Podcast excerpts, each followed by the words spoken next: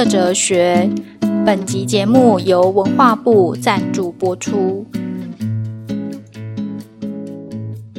Hello，各位听众，大家这一周过得好吗？我是哲学新媒体的有容，平常在巴黎教大学生哲学，现在呢在台湾放暑假，马上又要回巴黎了。希望上一周的节目啊，大家不会觉得太难。如果你听到今天这一集，那真的是要给自己掌声鼓励鼓励，我非常非常的佩服。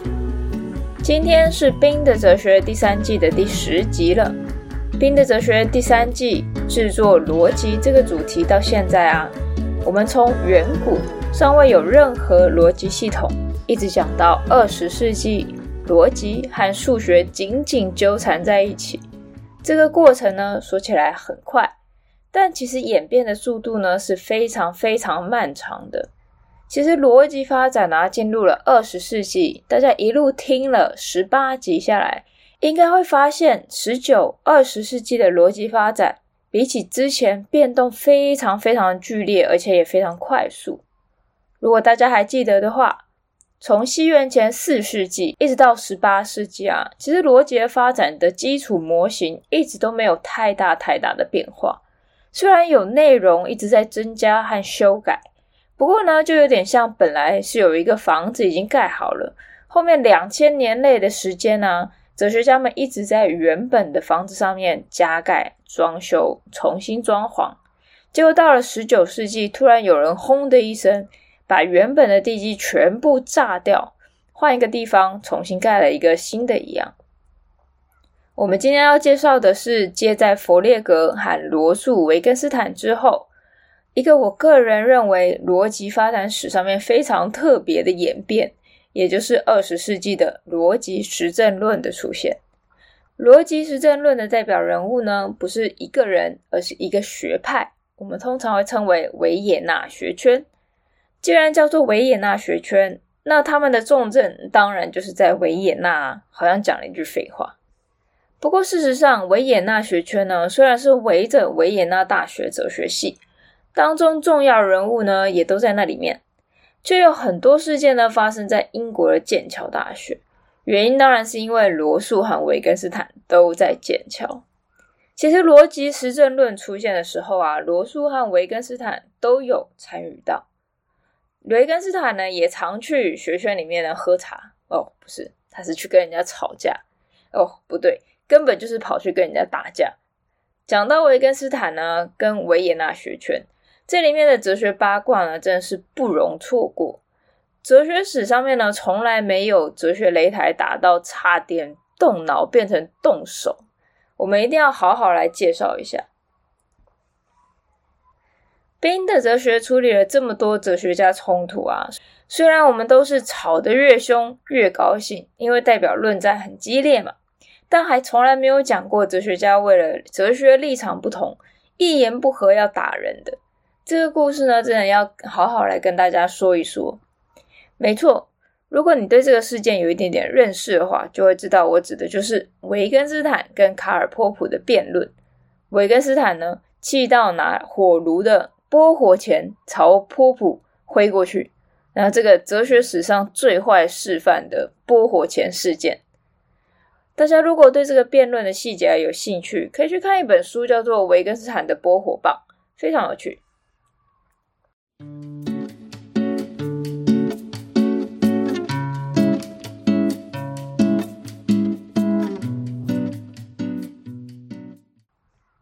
正式开始前，我们先来讲讲哲学八卦。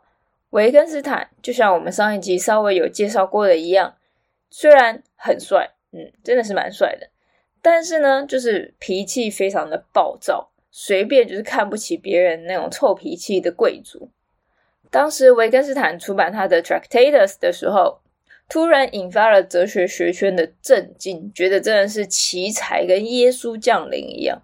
这真的是当时的描述，不是我随便拿耶稣来乱类比的。波火前事件呢，虽然跟维也纳学圈有关。但发生的地点呢，其实是在英国剑桥的国王学院里面。大家如果好奇的话，可以上网找一找。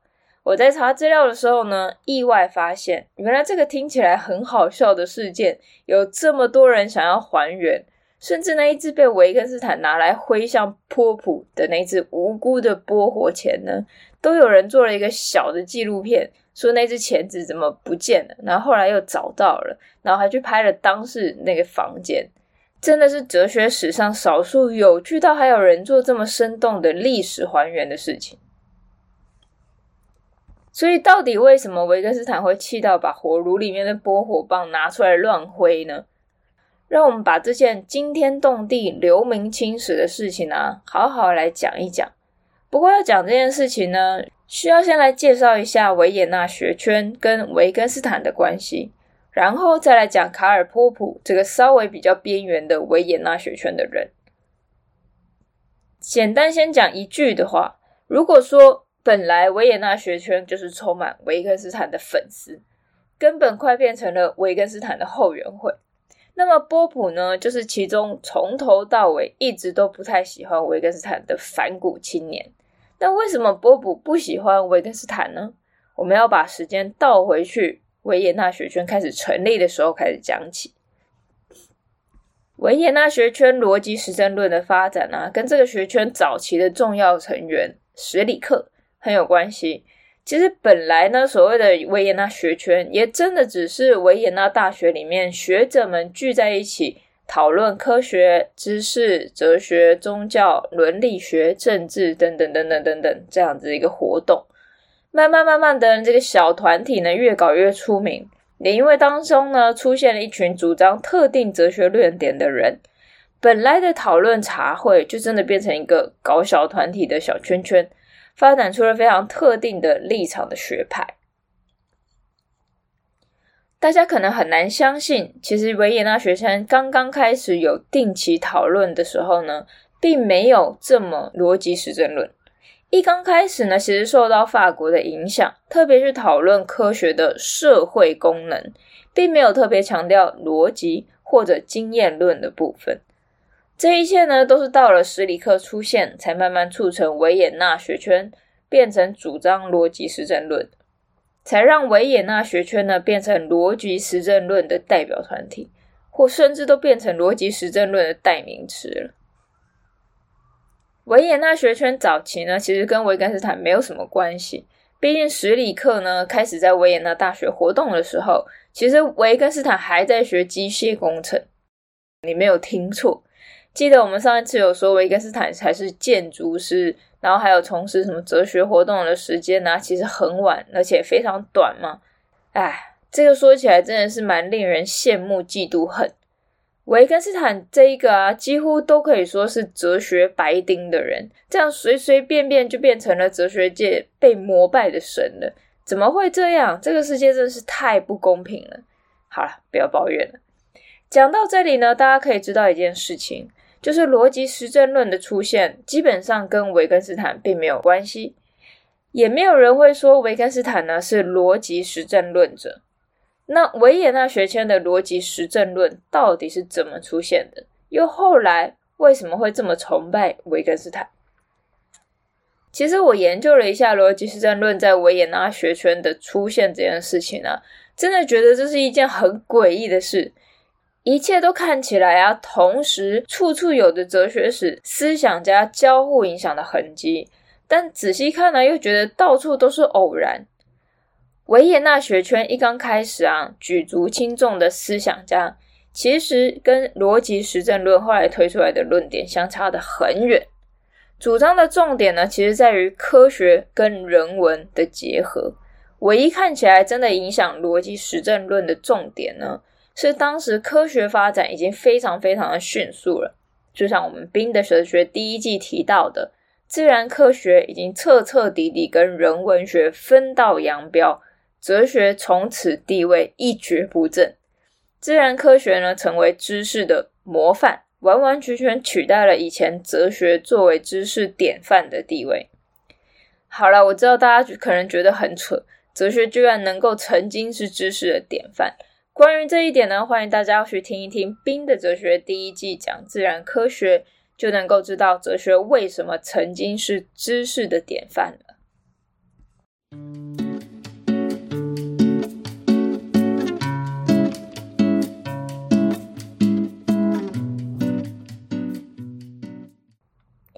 回到维也纳学圈来，那原本呢，维也纳学圈最早的时候啊，这种认为当时自然科学已经发展到失控，只剩下很机械化的唯物论。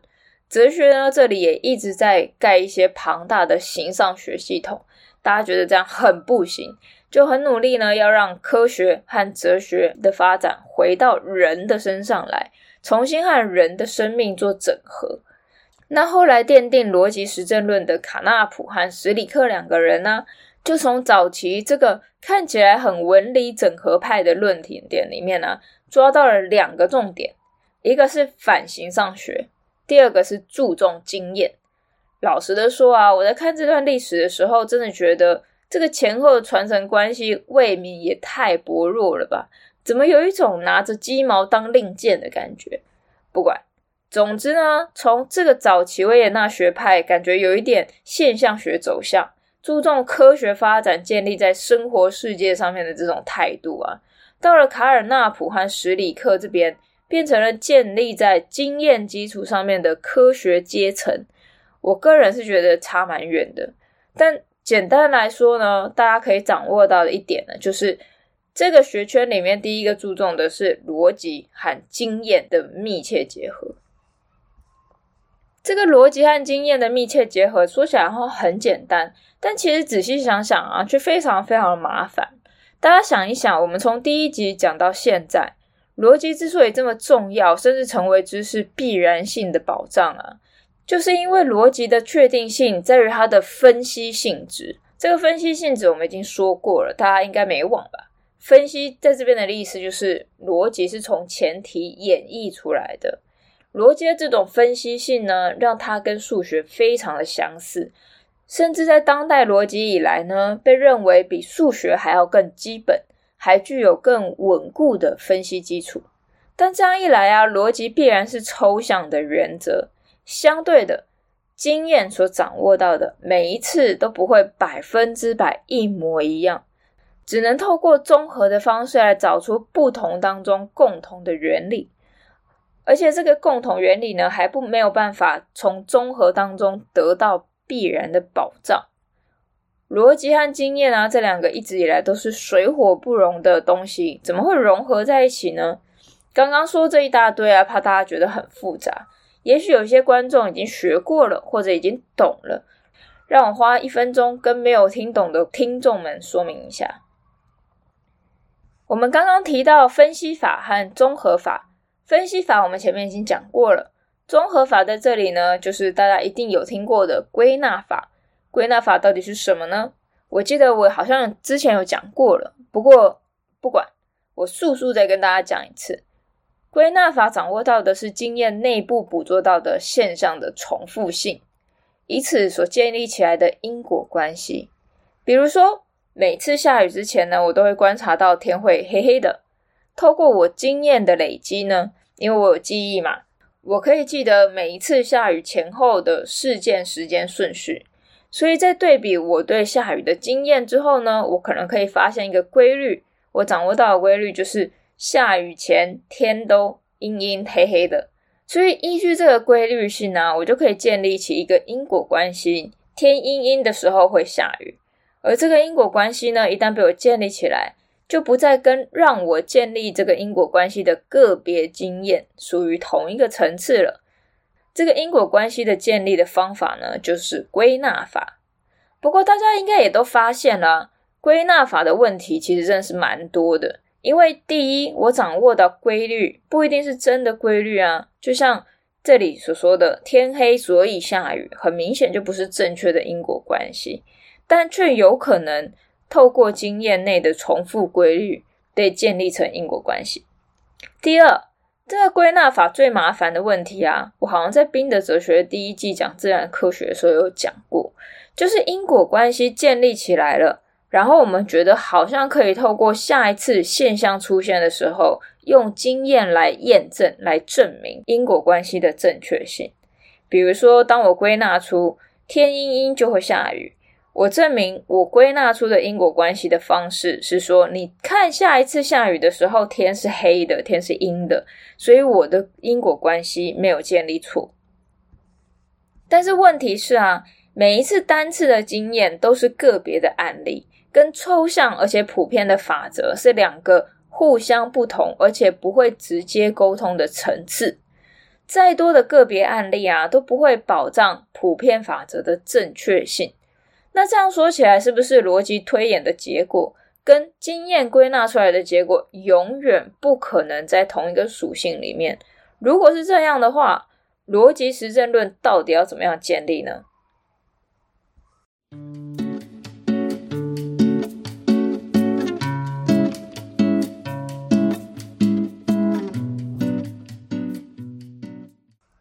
在维根斯坦出头，然后被维也纳学派的人注意到之前呢、卡纳普已经开始奠定逻辑实证论的基础了。他写了一本书啊，叫做《世界的逻辑建构》（The Logical Construction of the World）。还没有出版之前呢、就已经在维也纳学圈里面被逐章阅读讨论了。这本书里面呢、卡纳普把他的思想的架构呢完整呈现出来了。其实他的论点基本上呢，看书名就已经知道了。经验世界本来就是以逻辑的方式建构起来的，只要我们对经验世界的认知能够取得逻辑的证明，就能够保障归纳法掌握到的内容拥有知识的确定性。其实这个观点呢、亚里士多德就已经有提过很类似的看法了，只不过亚里士多德说的不是逻辑，而是存有的结构，因为存有有特定的结构，让世界。得以以特定的方式展现出来，所以经验才有可能模模糊糊的掌握到其中的法则。这一点呢，我在《冰的哲学》第一季里面有详细说明，大家如果有兴趣的话，可以去听。回到卡纳普这边、啊，卡纳普呢，在他这本书里面想要建构出来的一个理论框架，是希望可以从纯粹观察当中建立起科学概念。简单来说呢，就是希望所有的科学命题，不管是数学命题还是逻辑命题，都可以被判定是在经验上面可以观察或是不可观察的，而只有可观察的部分呢，才是真正建立在经验上面的科学命题。这样说来，经验反而变成了一个命题，是科学命题，而不是形上学命题的重要关键。这一点呢，听起来还是很有康德的味道的。至于康德到底是什么味道，我这边也没有时间再跟大家说了。大家可以直接去听《宾的哲学》第一季讲康德的那两集。不过，梦想很丰满，现实呢却很骨感。卡纳普呢很快就发现了他这个架构啊，其实是有很严重的问题，因为他的理论架构呢，其实没有办法处理理论性的科学概念，比如说。电磁场或是弦论，为什么呢？因为经验和理论性的科学概念之间呢、完全没有中介作为桥梁。如何要把观察性的词汇和理论性的科学词汇都在一起呢？在罗素的影响下，卡尔纳普意识到了一件事，就是观测经验和理论科学之间需要有语言结构作为中介。语言结构呢，就像一个坐标系统一样，一边可以拿来测量实际上面的物体，另外一边可以进行数学计算。宾的哲学的老听众应该有点耳熟吧？坐标、数学、物体，这不就是笛卡尔在科学史上面的贡献吗？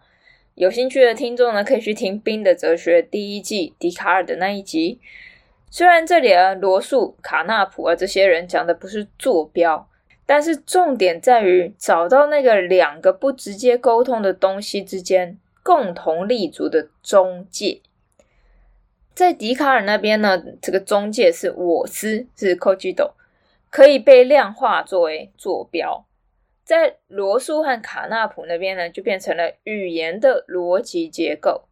到了逻辑实证论这边呢、不再是从经验抽象出来的原理必须要有数学证明，而是完全反过来了。所有的科学理论，包括数学解释，都一定要能够在经验的层次上面验证，才能够成为科学的知识。不只是科学知识必须要有经验来验证。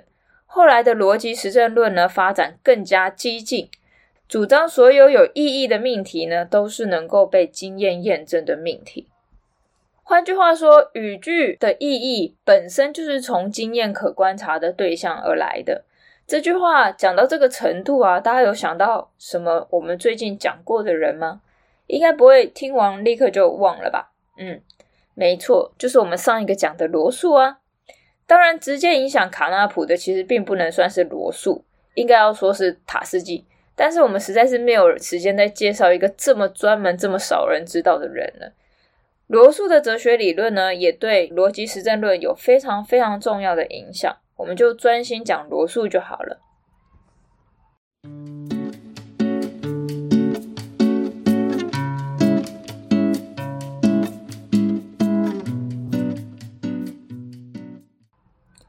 上一集跟大家介绍了罗素的描述理论，大家应该都还记得吧？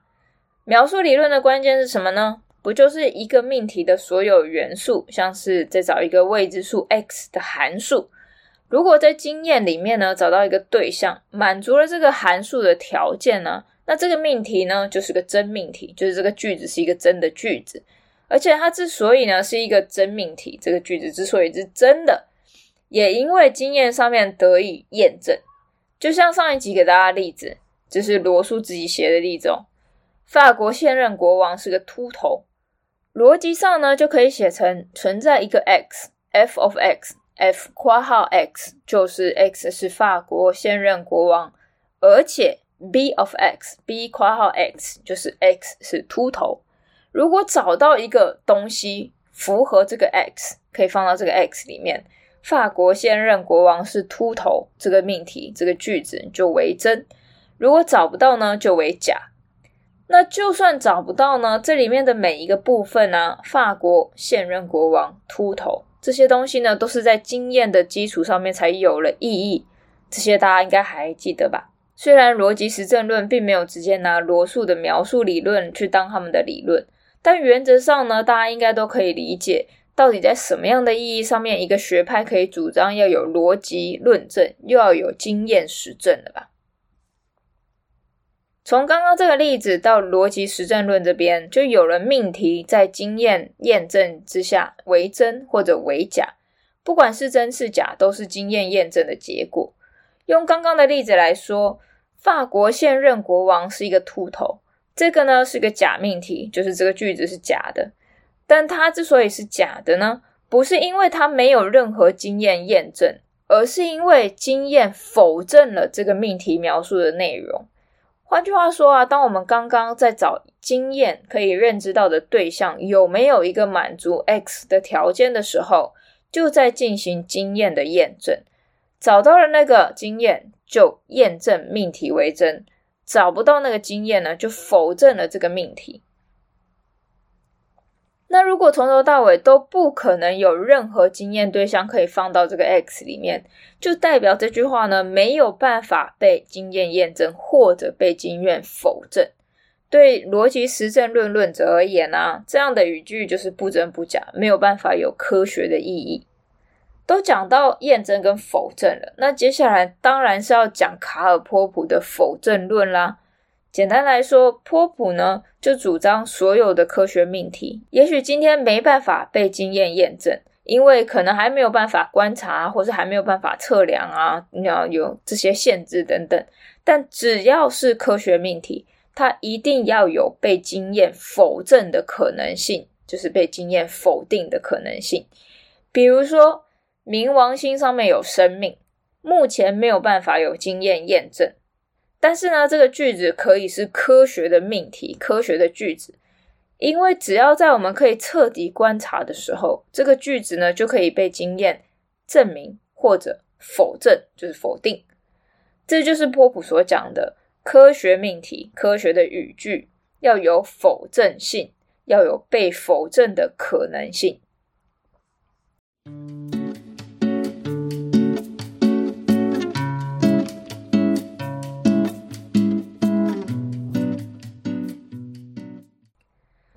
这么长的梗，讲到波普啊，就为了绕回我们刚开始讲的大八卦——维根斯坦火钱事件。这个事件呢，跟逻辑的关系很浅薄，但跟语言哲学呢却很有关系。我先八卦一下，下一集我们再来讨论这个问题。某一天呢，卡尔波普受到了英国剑桥大学道德科学社团邀请来演讲。他的演讲主题呢，就是到底有没有哲学问题存在？言下之意呢，其实就是要挑战维根斯坦认为所有看似哲学问题的问题，其实都只是语言的谜题而已。这个主张，波普才刚开始演讲啊，维根斯坦就一直很没品，一直打断他。然后波普呢也不管他，坚持一直讲一直讲。维根斯坦呢就开始在旁边很神经质的，一直拿着那个拨火棒翻动火炉里面的炭。当波普提到其中一个哲学问题是道德规则的有效性作为一个哲学问题的时候，维根斯坦啊终于忍不住了，高举着这个拨火钳啊，朝波普大喊：“那你举一个道德规则的例子来。”波普呢立马就说：“不要拿拨火钳朝受邀的演讲人挥舞。”就这样，一个史上传奇的哲学暴力事件呢就诞生了。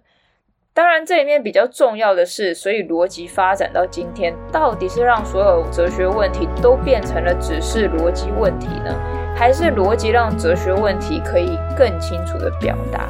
那这个呢，就是波普呢当时想要讨论和激怒维根斯坦的问题。下一集呢是《冰的哲学》第三季的最最最后一集了，我们就用这个问题来结束这一季吧。那我们就下周见啦，拜拜。新的哲学，本集节目由文化部赞助播出。